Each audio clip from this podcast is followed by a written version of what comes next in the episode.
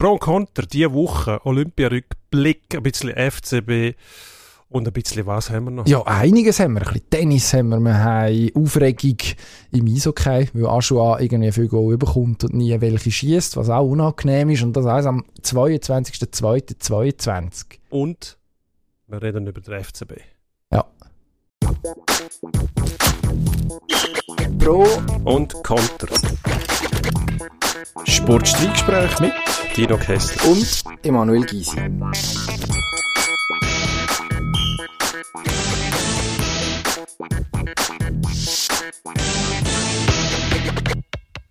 Gut. Jetzt Pro ist es. Jetzt einiges es mehr so weit. Jetzt lassen wir los. Jetzt müssen wir, wir haben eigentlich gar keine Zeit, haben wir Wir vorhin festgestellt. Tatsächlich. Termine, Termine, Termine und dann haben wir noch technische Probleme gehabt.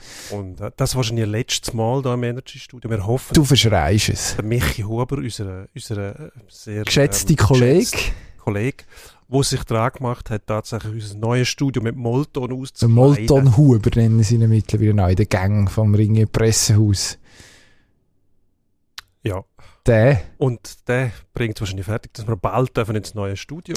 Wobei wir auch sagen, wir sind sehr dankbar, wir dürfen da in dem hochmodernen Energy Studio, wo uns Über Jahrzehnte hinweg. überfordert haben, Absolut. mit der Bedienung ähm, sehr wertvolle Dienste geleistet eigentlich. Darum sind wir, sind wir dankbar. Nachher sind wir ein bisschen unabhängiger in einem kleineren Studio, wo wir uns dann auch entsprechend wohlfühlen werden. also hoffentlich, wenn denn das Molton wirklich seinen Dienst tut. Es gibt, also es hat, gibt es sozusagen Aufnahmen, die ist zugespielt wurden, äh, von den Arbeiten, wie, das, wie der Molton, das Molton oder der Molton, Der, der, der.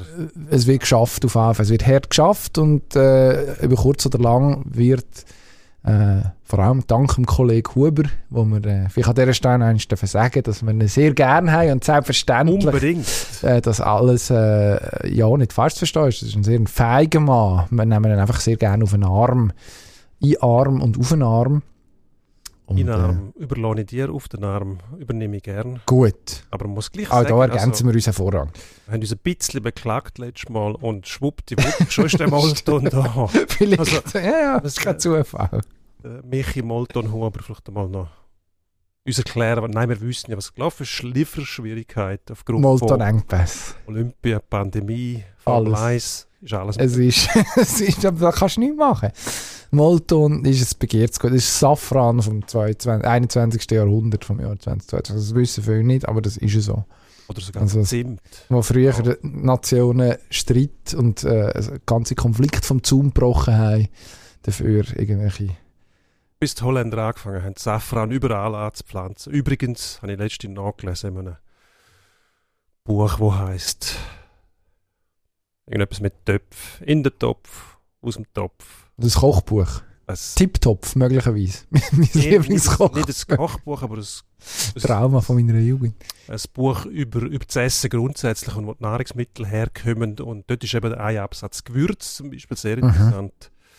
Mit der Kolonialisierung, wie das angefangen hat, wie es aufgehört hat, nachher, dass man plötzlich gewisse Gewürze überall abgebaut hat, weil sie zu einem Monopol geführt haben. Und äh, scheinbar auch grosse Mengen an Gewürz vernichtet worden sind, dann zum Preise künstlich hochzuhalten. Hm. Das schon ziemlich früh. Also man sieht, Schindluder ist schon immer getrieben. Ja. Allem Möglichen, sogar mit Gewürz. Also die Moral von der Geschichte, wenn die Holländer mal würden von Molton anbauen, dann wäre das Problem gar nie auftreten. Vermutlich nicht, wobei es sind auch schon holländische Kühe irgendwo in Norditalien, glaube ich, angesiedelt gewesen, die dann haben müssen verschwinden aufgrund von irgendwelchen Vorschriften, die plötzlich gekommen sind. Und die sind dann, das hat mich wundert genommen, wie die dann so- schnell wie möglich wieder zurück auf Holland gekommen sind. Also ich nehme nicht an, dass Zu Huf. wahrscheinlich nicht.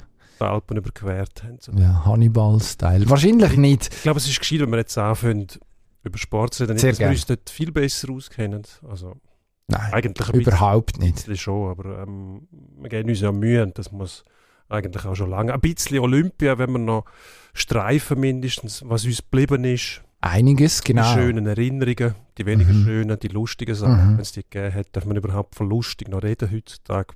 Man muss es versuchen, finde ich. Ja, selbstverständlich. Ich habe schon das Gefühl, dass vielfach mit bitterem Ernst eigentlich alles schon abdeckt ist und dann vergisst Mhm. man, dass das Zeug eigentlich noch soll Spaß machen. Es geht ja um Sport.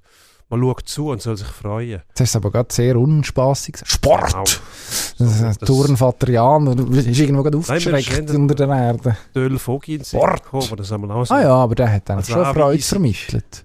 Freude herrscht, aber es war auch mehr ein Befehl gewesen, als irgendwie eine Emotion, hat man das Gefühl. Ja, aber der hat das irgendwie können, dass man ihm es dann gleich als Freude abgenommen hat. Oder kann es immer noch. Mann lebt ja zum Glück noch. Ist einfach nicht im Ganzen so präsent in der Öffentlichkeit. Hat jetzt auch ein Jubiläum gehabt, 50 Jahre äh, Sapporo. Ogis Leute siegen heute.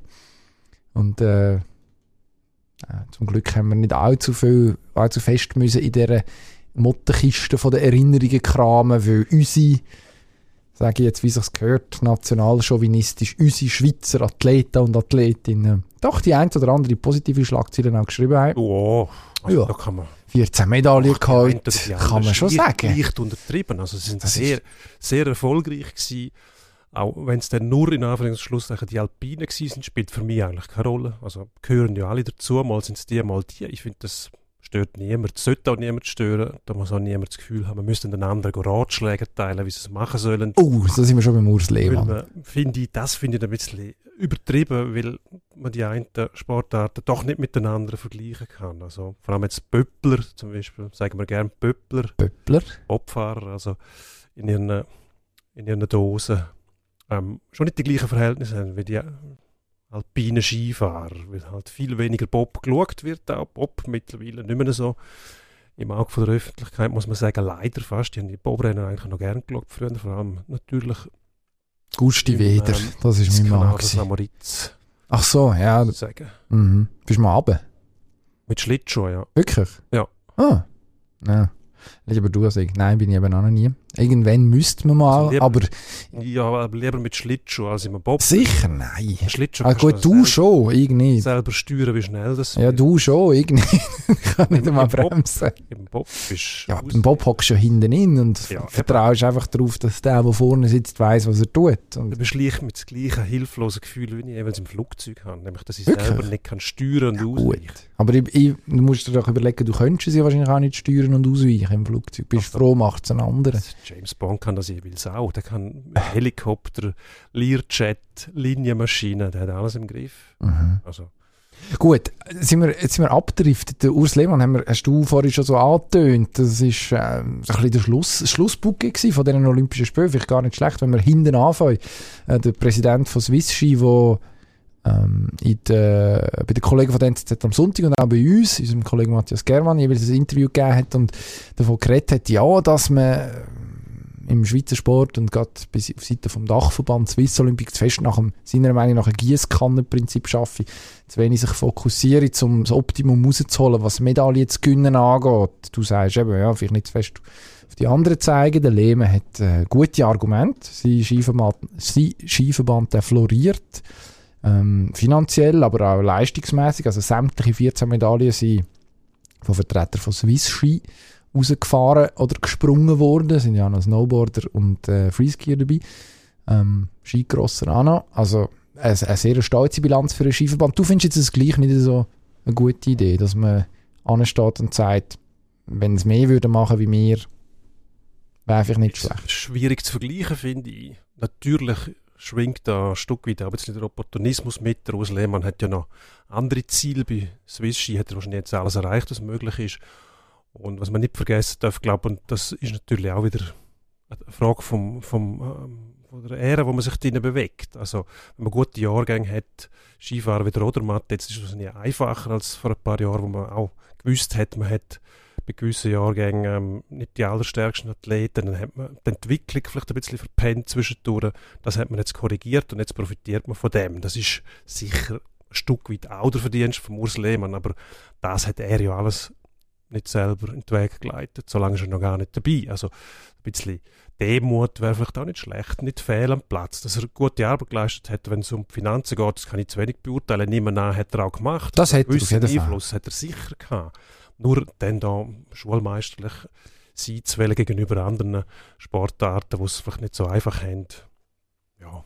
Finde ich, finde ich ein bisschen auch unnötig, unnötig aber ich verstehe es auch. Ich finde es ich Ein find's Stück weit, dass man das ausnützt, oder? Ist ja Ich finde es gar nicht schlecht. Sonst, sonst heisst es immer, ja, es ist ja dann immer einfach, gerade im Erfolg. Also eben, 14 Medaillen sind für ein Land wie die Schweiz ein Erfolg. Das kann man, glaube ich, so sagen. Dazu 34 Diplome, wenn ich es richtig im Kopf habe. Also doch, man ist vorne reingekommen in sehr vielen Wettbewerben.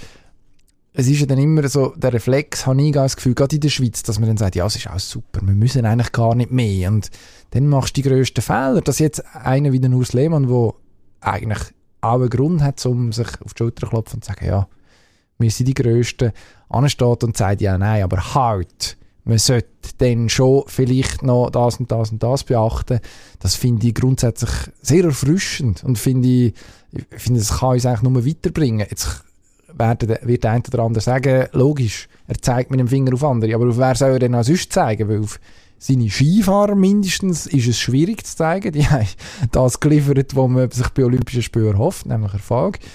Jetzt kann man ketzerisch vielleicht noch einwenden, ja gut, wie ist es denn bei den Langläufern und bei den Biathletinnen gewesen, die auch Ski sind, Skispringer ebenfalls, die jetzt nicht so erfolgreich waren und wo man auch muss darüber reden okay, was bringen die Investitionen, wo man da zum Teil auch schon tätigt hat.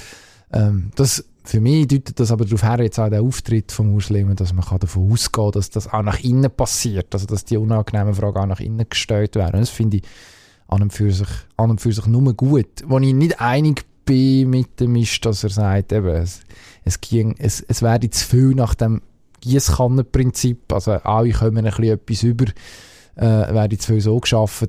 Das stimmt so nicht. Also Swiss ist der Verband, der am meisten überkommt in der Schweiz. Das ist, also die Gießkanne hat ein andere auch gern, das kann man sicher sagen. Und dass irgendwie ein Verband wie was weiß ich, die Eisstockschützen, habe ich noch einmal gelesen, kürzlich auch noch 36'000 Franken bekommen. Gegen das kann man eigentlich nichts haben. Also die, warum nicht? Die sind auch, die sind auch wichtig. Und die, die Leute sollen auch irgendwie noch können sich, ich weiss auch, weiss auch nicht, der Schweizer Meisterschaft leisten, eines im Jahr, wo man dann die Eisstöcke übers Eis schleudert. Da spricht gar nichts dagegen. Also das finde ich hm, ein bisschen schwierig, aber ich glaube, methodisch könnte sich viele Verbände etwas anschauen, tatsächlich abschauen, tatsächlich beim Skiverband. Und wenn da einer jetzt mal ein bisschen forscher auftritt, als man sich das gewöhnt ist bei uns und darum geht einfach schrecken, pff, stört mich überhaupt nicht. Eigentlich lieber mehr von dem. Gut.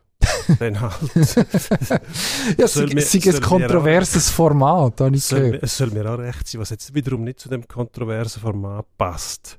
Aber hm, wenn wir mal vom Ausleben weggehen, ein Stückchen weit, dann haben wir auch noch Betrachtungen, die am Schluss einmal kommen. Und da ist für mich etwas Interessantes in der NZZ gestanden. Da hat man sich nämlich darüber ja, mehr oder weniger beklagt am Schluss, dass es viel, zu viele Disziplinen gibt. Wenn man es vergleicht zu Sapporo, glaube ich, 35 Medaillensätze vergeben. Jetzt mittlerweile sind es 109, glaube ich. 109. Ich glaube, die Entwicklung, die erklärt viel. Also logischerweise ähm, viel mehr Geld im Umlauf, ähm, Fernsehanstalten, die Haufen zahlen und auch mehr gesehen werden, ist ja logisch. Mhm. Die Entwicklung vom Sport ähm, kann man dann außen vorlassen. Das ist auch etwas, was organisch gewachsen ist. Ob es dann so viel sein müssen, weiß ich nicht. Ich sehe zum Beispiel Eisschnelllaufen alle vier Jahre noch gern. Absolut. Aber ähm, Distanzen 500.000, 1500, 3000, 5000, 10.000, glaube ich. ah, 10.000 gibt es noch bei den Herren. 3000 gibt es auch nicht. Gibt's bei den Damen? 3000 ist Frauen, Frauen, die Distanz, wenn ich mich nicht täusche. Aber jetzt ist viel gefährliches äh, Eiskunstlauf, äh, Eisschnelllauf, excuse. Eiskunstlauf kommen wir noch drauf. Eisschnelllauf, Halbwissen im Spiel. Gefährliches Halbwissen, ja. ja. Ob das zu viel ist, pff. Man ich wundert nicht. sich dann einmal, wenn die Holländer auftauchen bei den Winterspielen, jeweils im äh, Vorderbereich vom Medaillenspiegel. Stört mich jetzt aber ehrlich gesagt auch nicht. Also es ist doch völlig okay. Also irgendwie musst du ja die Eisbahn ausnutzen, wenn du sie schon hast macht die Anlässe. Ja. Im, Im, Ski haben wir auch, was immer mittlerweile bei elf Disziplinen, irgendwie so etwas. Wenn man könnte rechnen, wüsste man es doch. Kombination plus die vier plus Team-Event. Mhm. Zwei Geschlechter, ja. ja. Also, ja. Also bei der NZZ geht es nicht um das Eisschnelllaufen, sondern in erster Linie um den Monobob, wo man nicht zeigen Nicht gegen Monobob? Ähm, Mixed Aerials, gehört jetzt das erste Mal. Nehme ich an, da wird irgendwo umgesprungen. Mhm. Und zwar im im Verbund. Also, Aber nicht gleichzeitig leid. Was mir erstaunt hat, dass lauthals gefordert hat, dass man das Frauenhockey aus dem olympischen Programm streichen. Mhm. Und zwar, das ist kein glaubwürdiges Sportprogramm. Ähm, begründet wird es damit, dass eigentlich vor dem Turnier schon klar ist, wer Gold und Silber gewinnt und das stimmt, das muss man sagen. Allerdings hat ähm, die Beteiligung vom Frauenhockey bei Olympia dafür gesorgt, dass eben Konkurrenz doch näher hergekommen ist und zum Teil in verschiedenen Ländern das Frauenhockey auch äh, grandiose Förderung erfahren hat. Wir haben dann Schweden zum Beispiel, mhm. wo Frauenhockey eine eigene Liga hat, wo auch viele Zuschauer hat. In anderen Ländern ist es leider noch nicht so. Aber grundsätzlich, das Frauenhockey jetzt kippen, wäre meiner Meinung nach nicht nur das falsche Signal, sondern ähm, würde Sache auch nicht dienen. Also was würde man denn mit dem anfangen oder bewirken wollen? Dann müsste man finde ich, also bei Olympia ganz anders durchstrahlen. Und dann wären wir dann bald wieder bei 35 Medaillensätzen, mhm. und man 1972 hatte. Hat ein bisschen eine Ausdehnung und auch das Experiment finde ich eigentlich gar nicht so schlecht. Also es ist auch nicht alles in Stein gemeißelt. Wenn man sieht, was früher auch mal schon dazugekommen ist, auch im Sommer, Baseball zum Beispiel, ist dann wieder rausgeflogen. Ähm, also man experimentiert ja und schaut auch darauf, interessiert das die Leute. Und wenn das mhm. Publikum Interesse da ist, dann lässt man es drin und sonst nimmt man es halt wieder raus. Also ich glaube, diese Möglichkeit muss man dem Olympischen Komitee schon zugestehen und nicht nur überall rein nach dem Prinzip von der Leistungskultur urteilen. Gut, also Leistungskultur, ich meine, es ist ja lustig, es ist ja nicht, es ist nicht rein die NZZ, die die Diskussion führt, um, um, gerade jetzt um ein Frauenhockey-Turnier, ist in Nordamerika regelmäßig dann auch wieder irgendwie ein Thema, weil die merken, es gibt ja nur Kanadier und Amis, ähm, und, und jemand von denen gönnt.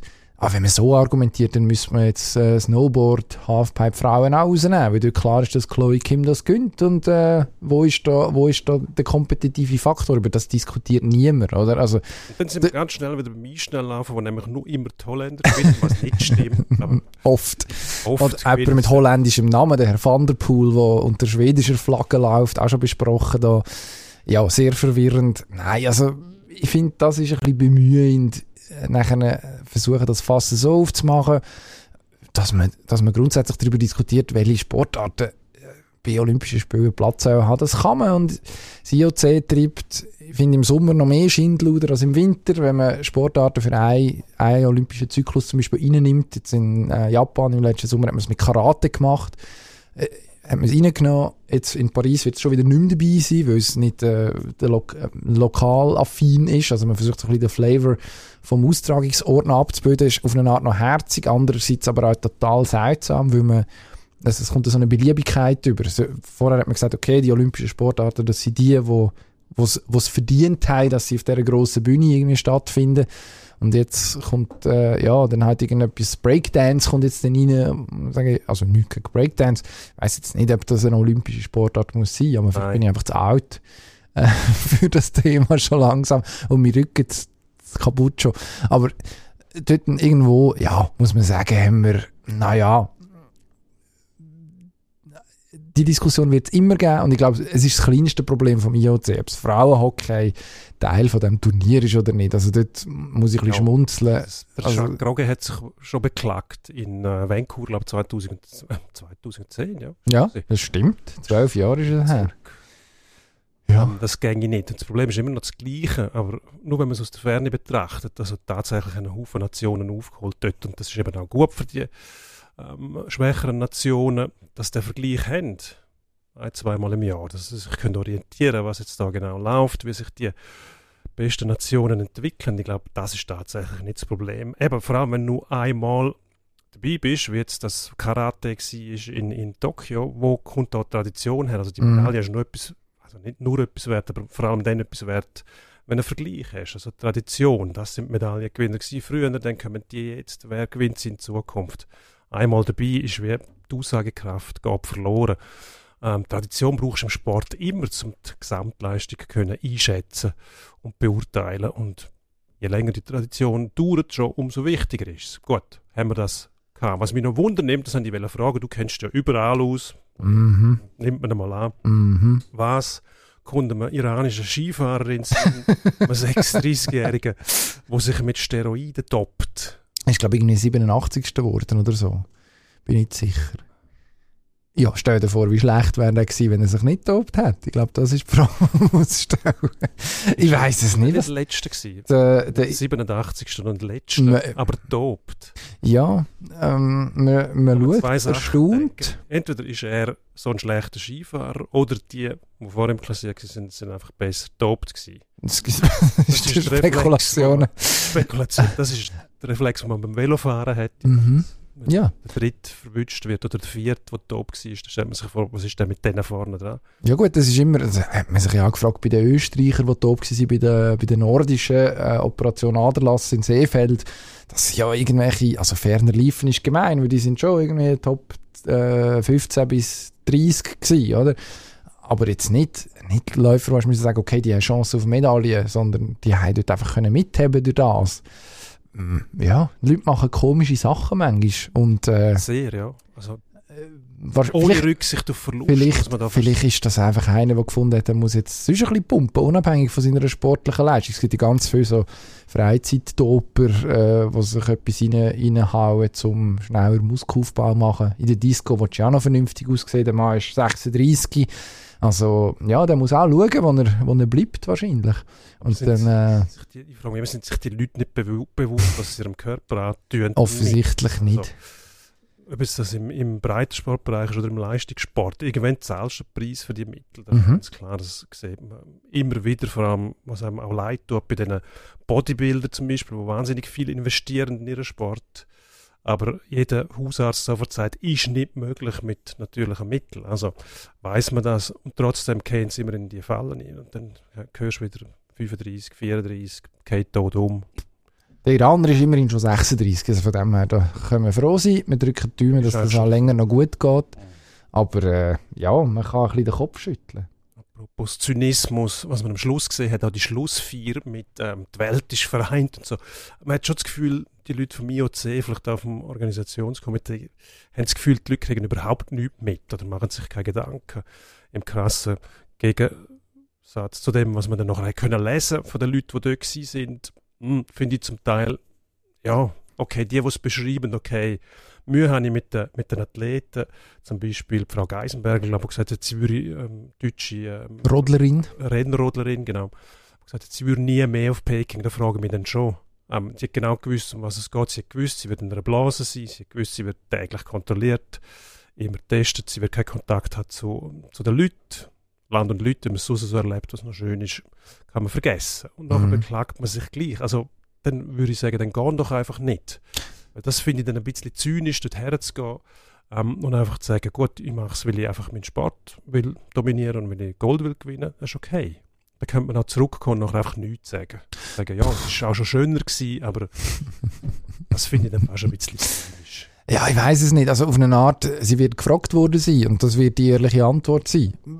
Finde ich, also es gibt ja genug Athleten, Athletinnen, die dann einfach still sind und äh, sich denken, ja, was wollte ich jetzt da auf den Tisch hauen? Stimmt ja auch. Sie müssen gehen. Also wir erinnern uns an Vincent Kriechmeier, der vor ein paar Wochen unserem Kollegen Marcel W. Pern gesagt hat, er würde für Olympia auf Nordkorea gehen. Das ist jetzt halt einfach dort und er entscheidet das nicht. Es ist unfair, das den Athleten aufzubürden. Und also aufzubürden, das zu kommentieren oder sogar zu entscheiden, ob sie wollen gehen oder nicht, weil sie auf das, ja, haben wir an dieser Stelle schon hundertmal diskutiert, auf das Mhm. Herschaffen, ihres Leben lang eigentlich. Ähm, darum kann man es niemandem verdenken, glaube ich, dass er nichts sagt in diesem Zusammenhang. Ich finde es aber ehrlich gesagt auch noch erfrischend, wenn jemand kommt und sagt, «Schau, ich bin gewesen, jetzt weiss ich, wie es ist. Es ist nicht theoretisch, sondern ich habe mir das angeschaut und muss sagen, hm, also, das brauche ich eigentlich nicht mehr. Die Frage stellt sich nicht. ma- Das ist- rege ich mich jetzt nicht so sehr auf, ehrlich gesagt. Aufregen mag ich mich auch nicht. Ich frage mich dann einfach, warum. In so einem Moment könnte man einfach sagen, ja, bin jetzt dort gewesen, hat mir nicht besonders gefallen, Schluss drunter. Mhm. Fertig, das langt. Ähm, was wir auch noch wollen anschauen, was auch in Zukunft interessant sein wird, Eiskunstlaufen. Ein Mindestalter, wo dann irgendwann am Kongress vom ISU, International Skating Unit, in bezeichnenderweise in Phuket, Thailand, muss stattfinden. Das ist ein bisschen unangenehm. Die, die Funktionäre müssen Eiskunstlauf müssen auf Thailand. Gut, das machen, man macht FIS auch ab und zu irgendwie. Man Die sind, glaube ich, auch in. Pattaya oder so gewesen, oder wo auch immer auf dem, auf dem Planet, dass man dann sich trifft. Immerhin der Präsident von der Vereinigung äh, 78-jährigen Holländer namens Jan Diekema. Der tritt ab, der ist das letzte Mal dabei, wird ersetzt durch einen 61-jährigen Scheich aus Kuwait nachher. ich meine, wer sonst soll die International Ice Skating Union ähm, führen, wenn nicht jemand aus einer Wüste? Das sehe ich schon. Also. Absolut. Ja.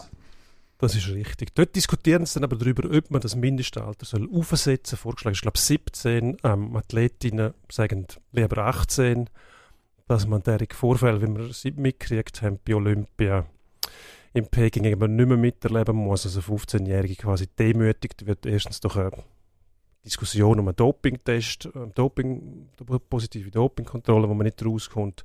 Und nachher auch mit anschauen muss, wie die quasi zerbricht Mhm. vor den Augen von der Weltöffentlichkeit, weil sie dann unter dem Druck auch noch laufen sollte. Also da frage ich mich schon, ähm, wer hat denn recht? Haben die Russen einfach recht, die sagen, das ist unser System, die wissen, was sie machen, bei uns beklagt sich auch niemand, ihr beklagen euch. Frau äh, Tutberitze, die gesagt hat, sie verstehen der geschätzte Herr Bach nicht, was sie kritisiert hat. Immerhin hat sie gesagt, geschätzte Herr Bach, da sieht man wieder mal. Die Höflichkeit von der Frau Tutberitze, ja. Hörig. Mhm. Das ist natürlich schon, wenn der Präsident kommt, dann wird mindestens mal noch geantwortet. Ähm, ich frage mich da schon, sind wir völlig auf der falschen Spur oder sind es die? Die.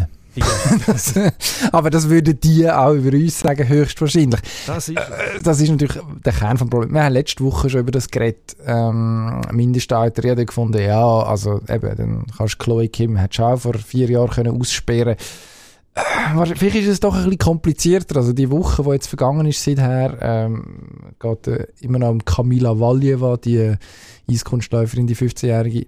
Und dann eben, wie du es erzählt hast, äh, unter, unter dem öffentlichen Druck irgendwie im Scheinwerferlicht nach, äh, Scheinwerferlicht nach diesen Diskussionen in der Kür völlig zusammengebrochen ist und ähm, von, eigentlich vom sicheren Goldplatz auf Platz 4 abgerutscht ist. Ja, also die, also die muss einem ja tatsächlich leid tun.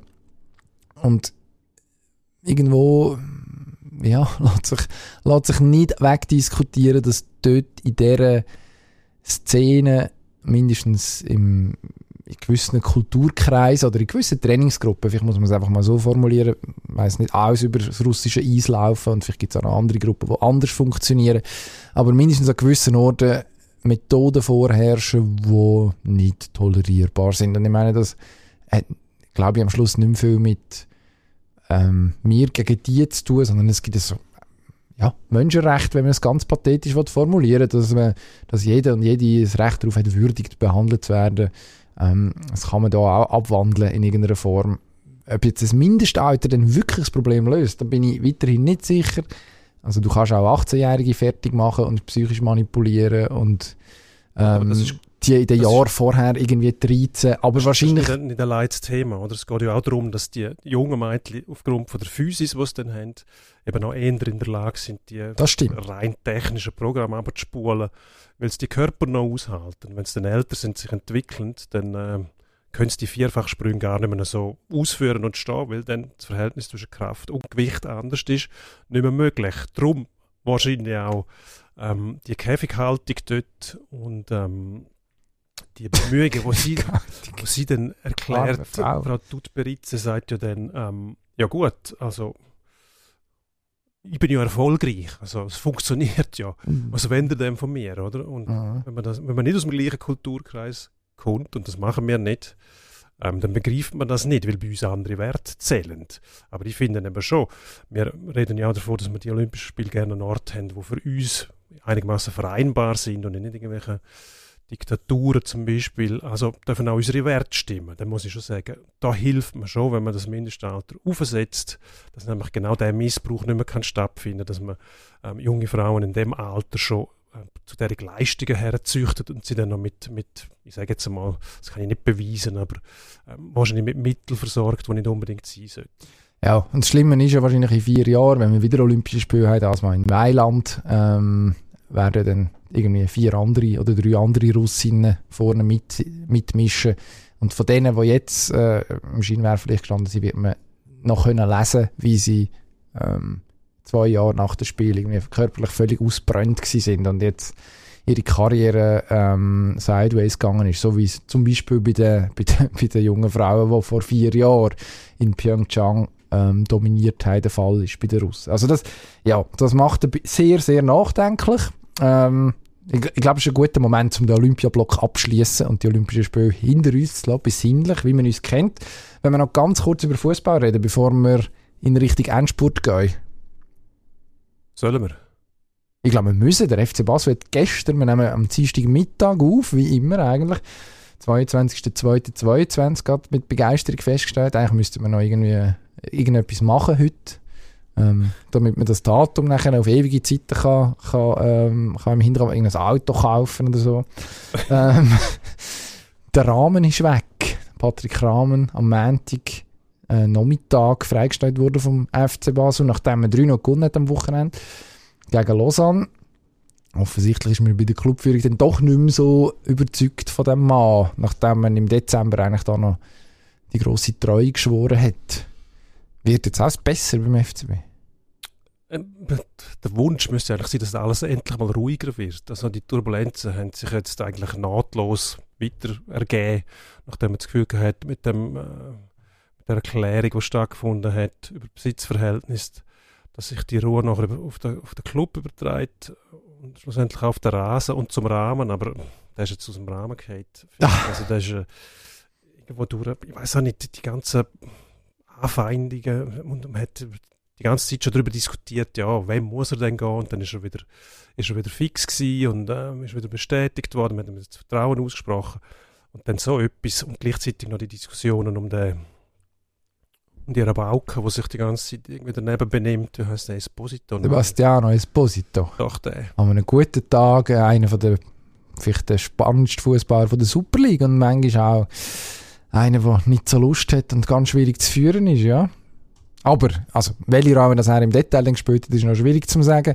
Offensichtlich ähm, ja offensichtlich, ähm, aber sicher kein, kein Kandidat, der in einem Trainer wie Patrick Rahmen, der unbestritten ist als, als Fachmann ganz grundsätzlich und auch als, als Figur, die in Basel äh, etwas repräsentiert. Also die Glaubwürdigkeit, ich glaube, die spricht dem niemand ab. Auch teamintern ähm, ist jetzt scheinbar nicht so gewesen, dass dort allzu, allzu viele Leute gefunden haben, nein, es funktioniert nicht mit dem. Aber man muss auch sagen, der Fußball ist am Anfang der Saison gut gewesen. Und dann, ja, ist es mindestens in der B-Note. Und man hat dann gleich auch 10 Punkte Rückstand auf den FC Zürich, also auch A-Noten, wenn man so will.